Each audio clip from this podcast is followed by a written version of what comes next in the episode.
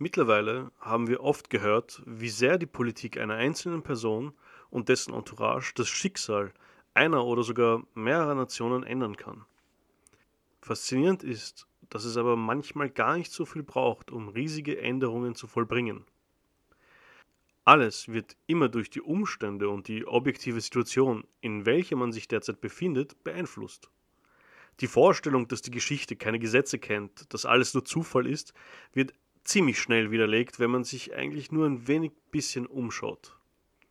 Wir haben schon einige Beispiele gehabt, die sich in diesem Fall wiederholen konnten, wie zum Beispiel Cyrus der Große und seine Kumpanen oder Brutus und seine Verschwörer. Und auch später in der Geschichte kommt es zu solchen Ereignissen, wo eine bestimmte Gruppe von Menschen einen Usurpator oder einen ehemaligen Herrscher stürzen und somit die gesamte Macht an sich reißen können. Bestimmte Umstände haben dazu geführt, dass mehrmals in der Geschichte eben, der Geschichte der Menschheit, eine kleine Gruppe von Menschen die Macht an sich nehmen konnten. Und auch Ardashir I. hatte es mit einer kleineren Einheit eigentlich ganz nach oben geschafft. Und zwar so weit, dass er sich bereit fühlte eben, sich mit dem alten Rivalen Rom anzulegen. Zuerst versuchte er natürlich nur halbherzig ein paar Grenzfestungen einzunehmen, ohne Erfolg. Also entschloss er sich, gleich nach Kappadokien zu gehen und das gesamte Gebiet zu plündern. Der römische Kaiser Severus schickte diesem natürlich einen Entsandten und verlangte natürlich sofort den Rückzug aller sassanidischen Truppen. Ardashir ignorierte die Nachricht einfach. Nicht nur das, er entschloss sich dann einfach auch noch Kappadokien zu behalten. Es gefiel ihm dort. Nochmal schickte Severus eine Warnung an Ardashir. Der überlegte nicht lange und entsandte daraufhin gleich 400 Botschafter in das römische Reich und verlangte von den Römern, alle ehemaligen Gebiete des ehemaligen Archimenischen Reiches zurückzugeben. Kurz gesagt, eigentlich die gesamten Nahen Osten, Teile von Nordgriechenland, Ägypten, Zypern, natürlich die gesamte Türkei. Severus war, wie schon erwähnt, ein ziemlich schwacher Kaiser und er hatte keinen guten Ruf, weder im Senat noch bei den Soldaten und auch nicht bei der Bevölkerung. Aber so eine offene Beleidigung und so eine Provokation kam einer Kriegserklärung gleich. Und nicht einmal er konnte sich da rauswinden. Er ließ seine Truppen aufstellen und bereitete dann eine Invasion vor, um den neuen persischen König wieder in seine Schranken zurechtzuweisen. Ardashir war ein, nach persischer Überlieferung, unglaublicher Mann. Er wurde oft mit den alten Königen wie Cyrus oder Darius verglichen. Er war mutig, kämpfte mit seiner Leibgarde gemeinsam und seinen Soldaten an der Front. Er war zielstrebig und plante immer vor. Er überließ nichts dem Zufall. Er war ein sehr grausamer und brutaler Mann zu seinen Feinden. Er zeigte selten oder fast nie Erbarmen mit den Feinden seines Reiches. Auch gegenüber anderen Religionen hatte er nicht viel Toleranz. Er versuchte sogar Zoroastrismus als staatliche Religion einzuführen, was nicht so ganz klappte. Aber er verstand sich sehr gut darauf, verschiedene Kulturen und Traditionen zu verschmelzen und auch zu übernehmen. Er war der Shah, König der Könige, und das mit jeder Faser seiner Person. Und genauso verhielt er sich auch, als die Römer 232 kamen. Die Römer entschieden sich aus drei Richtungen einzumarschieren. Aus dem Norden von Armenien aus, aus dem Westen aus Syrien aus und aus dem Süden von der arabischen Halbinsel aus. Viel ist uns nicht bekannt von diesen Schlachten und diesem Feldzug. Wir wissen eigentlich nur, dass die Römer keinen konkreten Sieg erzielen konnten und aus dem Sassanidischen Reich verjagt wurden. Herodion, ein römischer Geschichtsschreiber, erzählt, dass die römischen Truppen hohe Verluste hatten und mehrere Schlachten sogar verloren hatten. Die Historia Augusta, die offizielle Biografie der Kaiser, erzählt natürlich von einem unglaublichen Sieg. Obwohl nicht wirklich großartige Territorien erobert worden sind oder Tribut kassiert wurde. Das einzige, was die Römer wieder in der Hand hatten, war ein Teil von Mesopotamien. Ardashir und Severus würden kein zweites Mal gegeneinander in den Krieg ziehen. Ardashir musste sich um die Affären innerhalb seines Reiches kümmern, da es dort zu kleineren Rebellionen kam. Und wurde dort von seinem Sohn Shapur unterstützt, zu dem wir auch später kommen werden. Severus hatte auf seiner Seite auch mit innenpolitischen Problemen zu kämpfen. Nun, eigentlich nicht wirklich, denn er wurde 235 von seinen Soldaten ermordet, die ihn für inkompetent und eine Gefahr für das römische Reich sahen. Diese Ermordung stürzte das römische Reich in eines der größten Krisen überhaupt, auch genannt die Reichskrise des dritten Jahrhunderts. Die Phase ist das pure Chaos, sehr empfehlenswert, wenn man auf Geschichten wie Game of Thrones steht und so weiter. 50 Jahre nämlich Verwirrung mit mehr selbsternannten Kaisern als je zuvor. Hunderte von Adelshäusern, die gegeneinander kämpfen, Soldaten, die gegen Soldaten sich gegenseitig wieder massakrierten. Also pure Verwirrung und ein pures Chaos. Der Preis meinerseits für den besten Kaiser geht an Quintilius. Der hatte die Regierungszeit von ungefähr 17 Tagen. Bravo. Ardashir nutzte dieses Chaos und eroberte gleich einmal einige Gebiete zurück. In 237 bis 238 eroberte er dann die Städte Nusaybin, Haran und Dura in Syrien. Auch das kommerzielle Zentrum Hatra konnte nach drei Jahren Belagerung erobert werden. Das war dann angeblich auch der Grund, warum der derzeit amtierende Kaiser Gordian III. den Sassaniden wieder den Krieg erklärte. Dieser unter Klammern Krieg zog sich dann ohne große Änderungen bis zu dem Tod von Ardaschir. Es kam zu kleineren Gefechten und Scharmützeln an den Grenzen, aber es wurden keine großen Invasionen oder Expeditionen geplant, weder von den Römern noch von den Persern. Nach dem Tod von Ardaschir übernahm Schapur I., sein Sohn, das Reich. Er überließ zuerst einmal den Westen und den Krieg mit Rom seinen Generälen im Westen. Er selber musste sich nämlich um die östliche Front kümmern. Die Kuschana und die Saka im Osten, welche eigentlich tributpflichtig waren, hatten wieder einmal vergessen, ihre Tribute abzugeben. Also marschierte Chapo bei ihnen ein und erinnerte sie eigentlich mit Nachdruck, wohlgemerkt, warum sie eigentlich Tribut zu zahlen haben. Unterdessen marschierte eine riesige Armee von Römern nach Antiochia, um sich für den Krieg gegen die Perser zu rüsten. Der Schwiegervater des Kaisers konnte einige Siege für sich sammeln und die Grenzstädte zu Mesopotamien, Karä und Nisibis, wieder zurückerobern.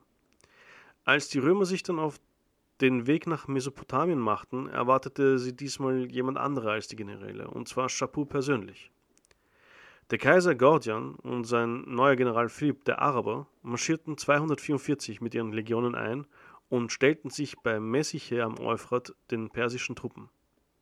Hier darf ich Schapur erzählen lassen, was vorgefallen ist. Als wir uns im Reich etabliert hatten, sammelte Gordian Kaiser seine Truppen aus ganz Rom, Römer, Goten und Germanen, und marschierte gegen Mesopotamien und gegen die Eranschar und gegen uns. An der Grenze von Mesopotamien, bei Mesische, kam es zu einer großen Schlacht.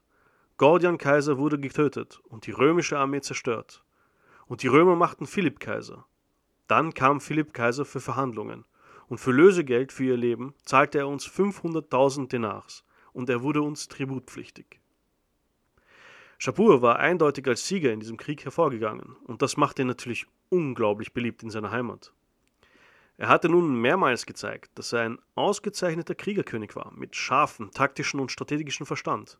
Aber nicht nur das, er war viel toleranter, was Religionen betraf, und stellt sogar Gesetze zur Religionsfreiheit auf. Er förderte Kunst und Kultur. Durch ihn zum Beispiel wurde der architektonische Stil der Minarett eingeführt, welches auch noch heutzutage die islamische Baukunst prägt. Das Reich reichte unter seiner Herrschaft vom Hindukusch bis nach Syrien. Einige Jahre gab es dann wieder Frieden an der römisch-persischen Front, bis Schapur sich entschloss, das geschwächte Rom wieder anzugreifen. 250 nach Christus marschierte er in die Provinz Syrien ein. Sein Vorwand diesmal war die militärische Expedition der Römer in Armenien, was für ihn nämlich zu nah an seinem Reich war. 60.000 römische Soldaten wurden von Schapur vernichtend geschlagen, und somit war die Provinz Syrien dem Schahan Schah hilflos ausgeliefert und sogar die Metropole Antiochia wurde von ihm erobert. Diese Stadt hatte nicht nur einen wirtschaftlichen oder politischen Wert, sondern auch einen symbolischen Wert. Die Eroberung dieser Stadt durch die Perser war eine Art Sieg gegen den Westen. Der derzeitige Kaiser Valerian, wie gesagt, im Römischen Reich wechselten derzeit die Kaiser wie am Rad, konnte natürlich nicht tatenlos zusehen und musterte diesmal eine Armee von 70.000 Soldaten und eroberte sogar die Stadt 257 wieder zurück.